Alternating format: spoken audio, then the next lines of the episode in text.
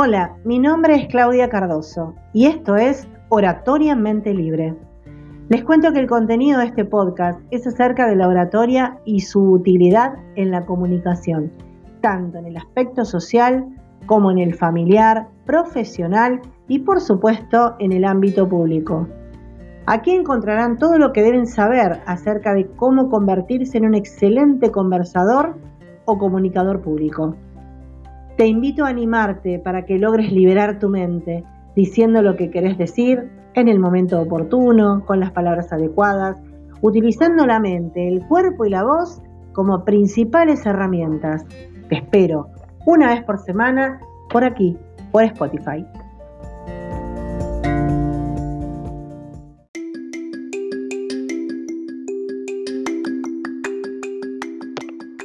En este episodio Voy a hablar de la palabra, su importancia, su valor, el poder que tiene la palabra, cómo nos comunicamos, cuántas palabras decimos diariamente y cómo enriquecer nuestro vocabulario.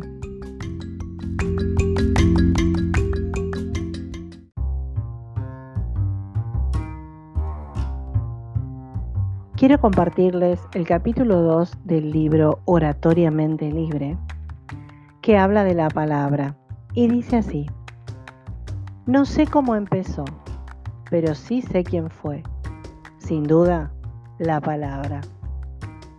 Nacemos a la vida y nos convertimos en la mayor creación, el milagro, la más emocionante, indescriptible realización del ser humano que es dar a luz a otro ser humano. Somos vida nueva o nueva vida, perfecta y con imperfecciones. Así llegamos al mundo, con impulso y gritando.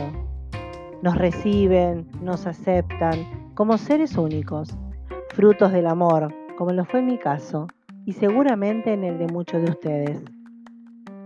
En los primeros meses de vida podemos percibir el cariño a través de los gestos las caricias y las palabras, esas que nos alegran, sacan una sonrisa y nos hacen sentir felices, aún sin saber qué es lo que significan exactamente.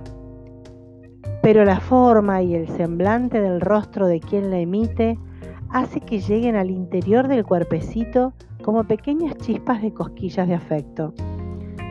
Sin duda, todo comenzó ahí, con un sentimiento genuino y esa palabra tan cortita pero tan rotunda al sentir que es el amor. Los adultos rodean la vida de ese niño y al hablarle constantemente con palabras de ternura, es como el pequeño intenta repetir eso que le están diciendo. Cuando por primera vez pronuncia una palabra Luego de varios intentos de balbuceo, esta, la primera, es festejada con mucha alegría. Allí se produce el primer intercambio lingüístico.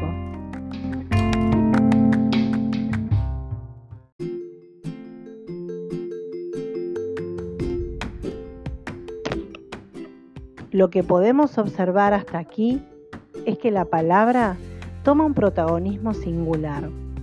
Dijo mamá, dijo papá. Y también observamos en este relato que la forma, el tono y los gestos enseñaron a ese bebé a crecer con, amor, comunicándose. A medida que crecemos vamos incorporando nuevas palabras que van aumentando en cantidad como lo hacemos en edad. Primero aprendemos en casa, relacionando objetos con palabras. Luego en la escuela se calcula que a los 6 años se pronuncian 1500 palabras. Luego viene la niñez, la adolescencia y la adultez. El diccionario de la Real Academia Española tiene 88.000 palabras, pero pronunciamos muy pocas, ¿verdad?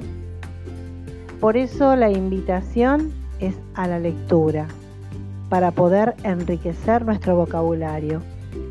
Calculamos que en una conversación de adultos se utilizan 340 palabras En una comunicación de adolescentes, 240. Quiere decir que en la adolescencia se repiten y se utilizan muy pocas palabras. Durante la conversación en el día, según la investigación de la psicóloga Pilar Sordo, dice que las mujeres pronunciamos 27.000 palabras y el hombre 10.000. Vaya diferencia. Por eso es que nosotras hablamos más y ellos hablan menos. Es una característica del género. Lo que podemos observar, sí, hasta aquí, es que debemos leer, incitar a la lectura a los niños desde muy pequeños, leyéndole cuentos, historias, fábulas, y que también ellos puedan reproducirla en su forma o a su forma. Para que cuando vayan creciendo le tomen ese gustito a la lectura que hace que por momentos nos convertimos en el personaje de ese libro. Hay variedad, hay para todos los gustos, así que los invito a seguir leyendo para enriquecer el vocabulario y para poder utilizarlo eficazmente en un discurso, en una conversación, en una disertación, en un debate. Gracias.